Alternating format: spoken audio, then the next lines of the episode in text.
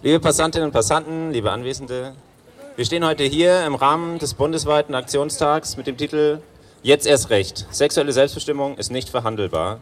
Initiiert vom Bündnis für sexuelle Selbstbestimmung. Nicht nur hier in Freiburg, auch in zahlreichen anderen Städten fordern Menschen die Abschaffung des Strafgesetzparagraphen 219a. Dieser beinhaltet ein sogenanntes Werbeverbot für Schwangerschaftsabbrüche. Tatsächlich aber werden Ärztinnen kriminalisiert und sogar verurteilt, welche hierzu informieren wollen.